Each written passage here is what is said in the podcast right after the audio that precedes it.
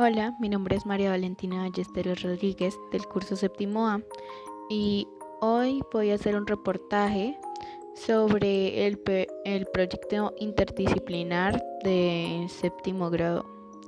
Bueno, el Colegio San Pedro Claver de Bucaramanga finalizó su proyecto interdisciplinar el día 28 de octubre con un foro donde los estudiantes explicaban todo lo que realizaron en su periodo escolar.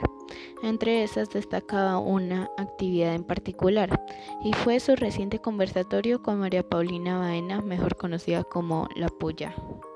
El conversatorio sucedió el día 13 de octubre a las 2 pm y sucedió gracias al proyecto interdisciplinar de los estudiantes de séptimo grado llamado Sensibilizarte, donde los estudiantes aprendían mediante obras artísticas.